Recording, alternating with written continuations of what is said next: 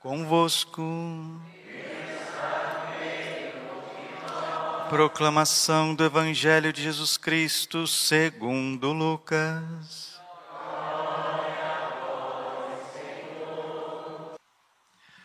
Naquele tempo, Jesus estava na margem do lago de Genazaré, e a multidão apertava-se ao seu redor para ouvir a palavra de Deus. Jesus viu duas barcas paradas na margem do lago. Os pescadores haviam desembarcado e lavavam as redes. Subindo numa das barcas, que era de Simão, pediu que se afastasse um pouco da margem. Depois sentou-se, a barca ensinava as multidões. Quando acabou de falar, disse a Simão: Avança para águas mais profundas e lançai vossas redes para a pesca. Simão respondeu: Mestre, nós trabalhamos a noite inteira e nada pescamos mas em atenção à tua palavra, vou lançar as redes. Assim fizeram, e apanharam tamanha quantidade de peixes que as redes se rompiam. Então fizeram um sinal aos companheiros da outra barca para que viessem ajudá-los. Eles vieram e encheram as duas barcas, a ponto de quase afundarem. Ao ver aquilo, Simão Pedro atirou-se aos pés de Jesus, dizendo: Senhor, afasta-te de mim, porque eu sou um pecador é que o espanto se apoderara de Simão e de todos os seus companheiros por causa da pesca que acabavam de fazer. Tiago e João, filhos de Zebedeu, que eram sócios de Simão, também ficaram espantados. Jesus, porém, disse a Simão: Não tenhais medo. De hoje em diante tu serás pescador de homens. Então levaram as barcas para a margem, deixaram tudo e seguiram Jesus. Palavra da salvação. Ave Maria, cheia de graça, o Senhor é convosco.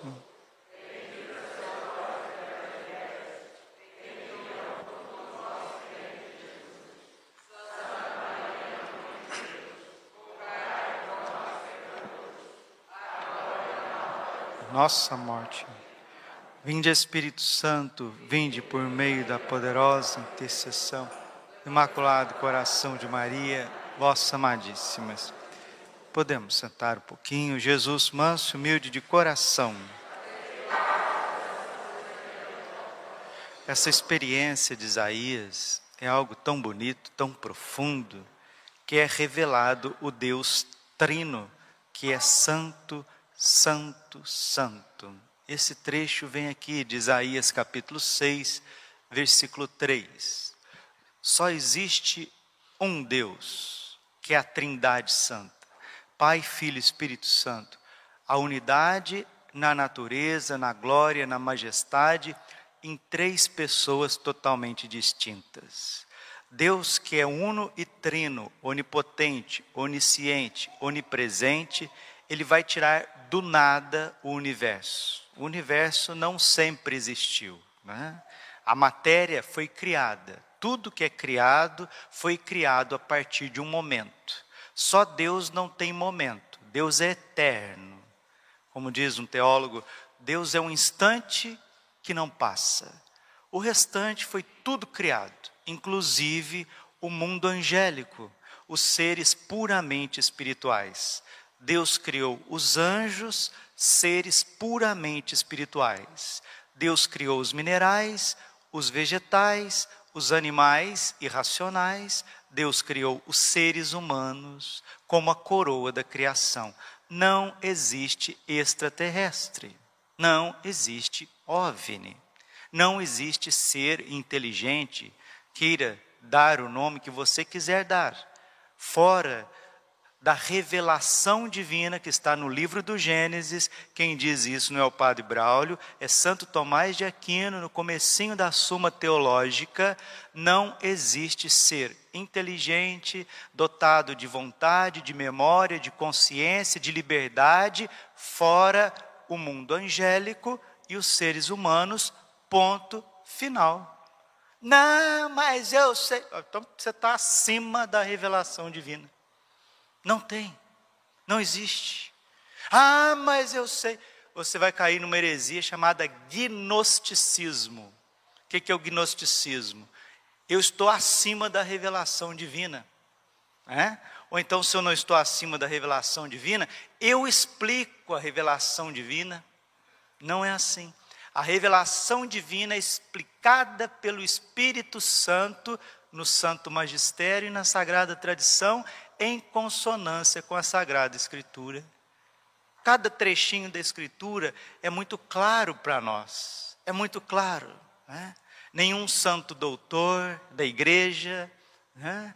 ninguém com bastante qualidade, ninguém com vida mística profunda, com revelações particulares confirmadas pela igreja, falou de seres inteligentes, fora os anjos e os seres humanos.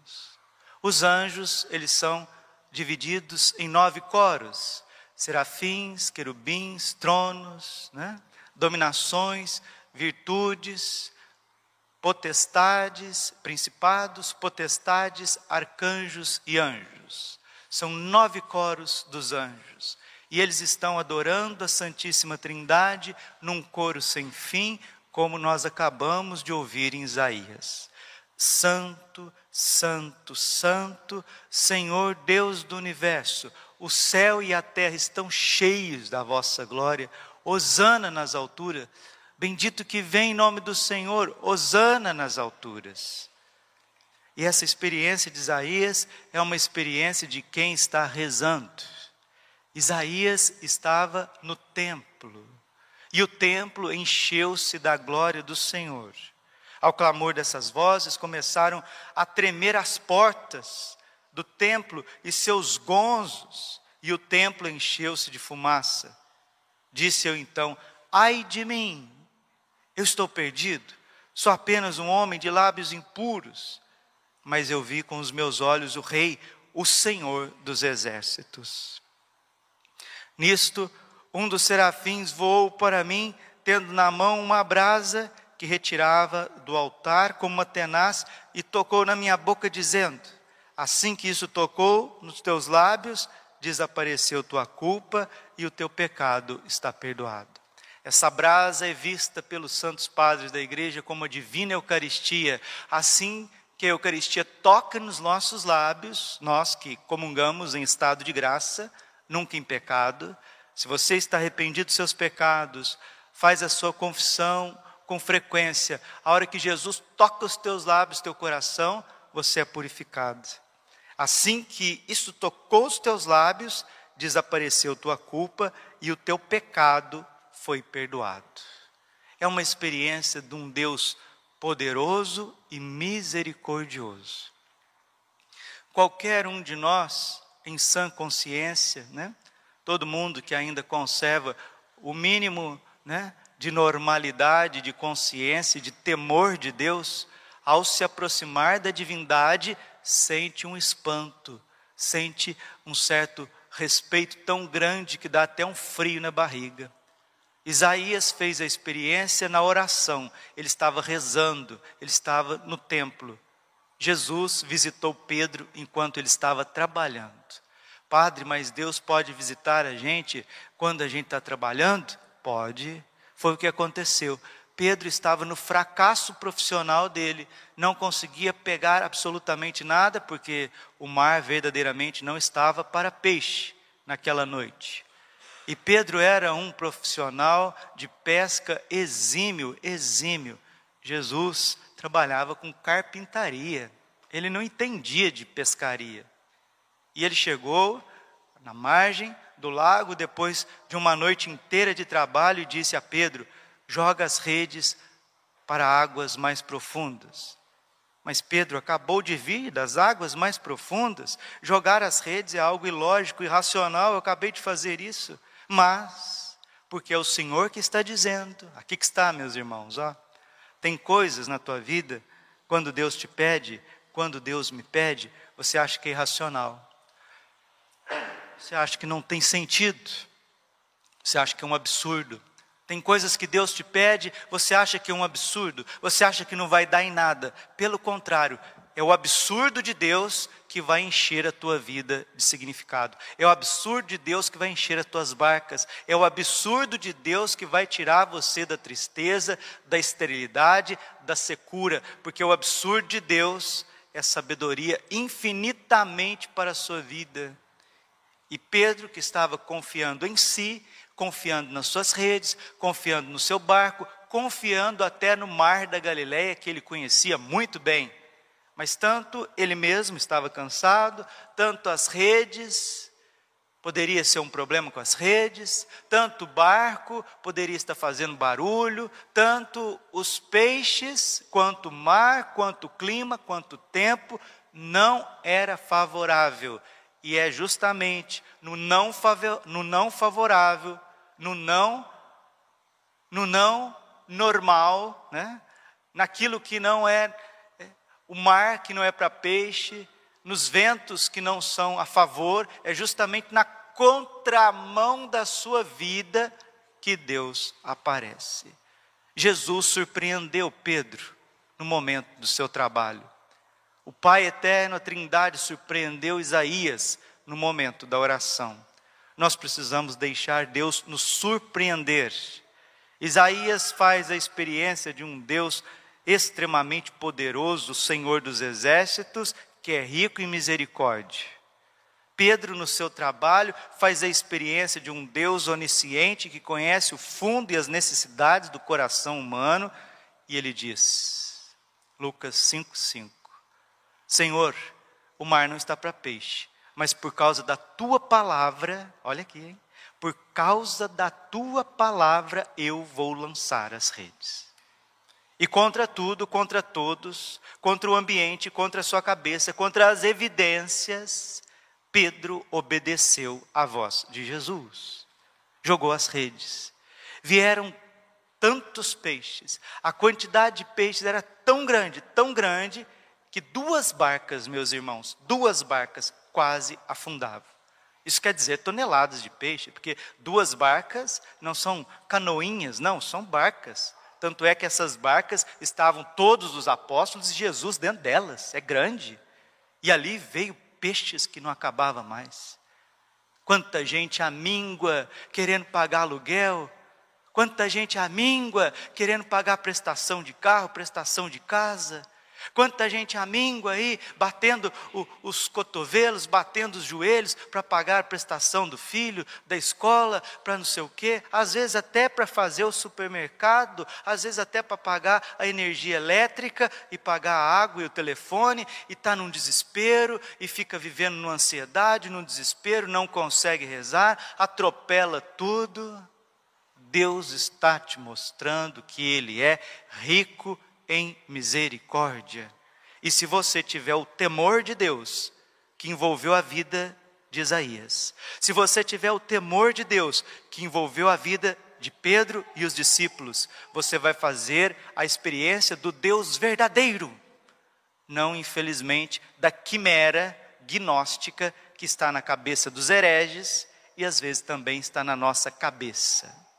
1760 do Diário de Santa Faustina. Quando Jesus apareceu para Santa Faustina, ele disse assim para ela: Minha filha, desconfie sempre de si mesma. Santo Agostinho diz: aquele que confia demasiadamente em si mesmo é pior do que o demônio. Desconfiemos de nós, não temos doutrina própria. Eu quero ficar com as sagradas escrituras. Eu quero ficar com a sagrada tradição da igreja, nos padres da igreja, nos santos doutores, nos santos místicos. Eu quero ficar com o magistério, nos documentos do Papa. Eu quero ser católico. A palavra católico significa conforme o todo, o todo, o todo. Eu não posso sair das esferas católicas ou deixar de crer naquilo que crê, ensina, professa e vive a Santa Igreja. Graças a Deus temos um catecismo e graças a Deus também temos bons, bons cientistas, pessoas que buscam a verdade pela via natural da razão e até a via natural da razão nos mostra que não existe seres inteligentes, dotados de liberdade, de ir e vir. que tem matéria, que tem corpo, fora daquilo que foi revelado por Deus e fora que é a experiência comum de todos os homens. Assim nós vamos caminhar para a eternidade, assim nós vamos caminhar para aquilo que os olhos não viram, os ouvidos não ouviram, o coração humano jamais imaginou. Porque eu termino essa homilia dizendo algo que está no catecismo é muito óbvio e as pessoas esquecem que o centro dos santos anjos é Jesus na Santíssima Eucaristia.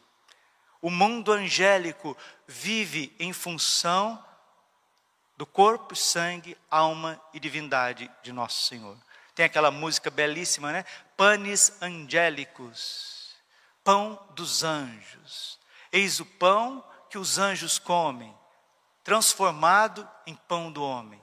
Mas, padre, como que os anjos vão comer o pão vivo descido do céu, sendo que eles não têm corpo, eles não têm boca, eles não têm estômago, eles não têm matéria? Como que os santos anjos da guarda, os coros angélicos, como que eles comem a Eucaristia? Com a adoração Santo, Santo, Santo, Senhor Deus do universo, o céu e a terra estão cheios da vossa glória. Hosana nas alturas, bendito que vem em nome do Senhor, Hosana nas alturas.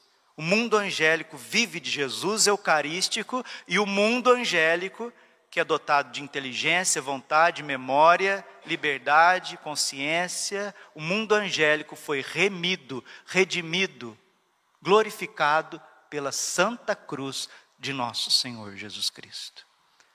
Precisamos ser católicos de verdade, porque o que tem de gente aí, infelizmente, meus irmãozinhos, o que tem de católicos que são batizados, mas não evangelizados, é muito grande aquilo que o Papa Bento XV já dizia, que a ignorância religiosa da sã doutrina católica é a causa primeira da perda de tantas almas no inferno. O profeta Oséias também já tinha dito: O meu povo se perde por falta de conhecimento. Por isso, São Paulo, cheio do Espírito Santo, em Colossenses capítulo 4, versículo 4, ele vai dizer: Possa eu fazê-lo conhecido como é o meu dever. Dom Manuel Gonzalez, esse santo bispo espanhol recente agora do século XX, ele diz isso. Jesus é muito pouco amado e servido porque não é conhecido em profundidade. Jesus não é conhecido em profundidade. E o Senhor está dizendo para Pedro e para os apóstolos: joga tuas redes em águas mais profundas, do que altum, do que altum, vai mais fundo, vai mais longe, mergulha em Deus. Não fica só na prainha, não, não fica só na areinha, não.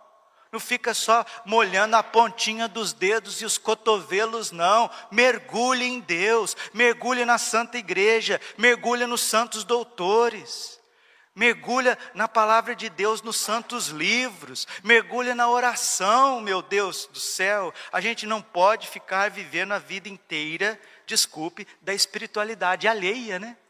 A senhora que tem que rezar por mim, né? Reza por mim, né? Tem isso, né? Ô irmão, ô irmã, faz uma penitência por mim. Né? Ô irmão, ô irmã, explica isso aqui para mim. A gente até faz sim, a gente intercede, a gente reza, a gente jejua. Eu também peço oração para as pessoas consagradas, para a vida contemplativa, para os monges, para as carmelitas. Peço oração para minha família, pelos meus amigos. Peço que alguém me explique, principalmente um padre mais experiente, um teólogo, que me explique alguma coisa, mas eu tenho que fazer a minha experiência de Deus. Diga, compadre, Deus não se delega ao próximo. Diga. Eu não posso encomendar ao próximo que seja católico por mim, que seja cristão por mim, que reze por mim, que jejue por mim, que estude por mim, que comungue por mim, que se aprofunde por mim. Que todos façam isso e façam com alegria, mas faça a sua parte, meu irmãozinho e minha irmãzinha. Confesse-se com frequência. Reze o seu texto, o seu rosário todos os dias. Faça seus jejuns quartas e sextas. Mergulhe na palavra, na riqueza da palavra, com o catecismo do lado. Aprofunde bons sites católicos. Tenha Jesus Eucarístico como centro da sua vida, o corpo e sangue de Jesus em adoração. Um católico que não adora é um meio católico ou um católico de nada porque o catecismo diz que nós fomos criados para adorar, e a palavra de Deus diz: João capítulo 4, versículo 23, que o Pai procura adoradores. Quando nós estamos adorando, como Isaías, o mundo angélico está ao nosso redor, nos purificando, trazendo vida nova, trazendo alegria, trazendo força, trazendo vida, trazendo Espírito Santo, trazendo unção, discernimento, trazendo a fecundidade da providência de Deus, como foi na vida de São Pedro depois não adianta reclamar, né? Porque estou desempregado, porque tem crise, porque tem inflação, porque o governo XYZ. Creio em Deus Pai,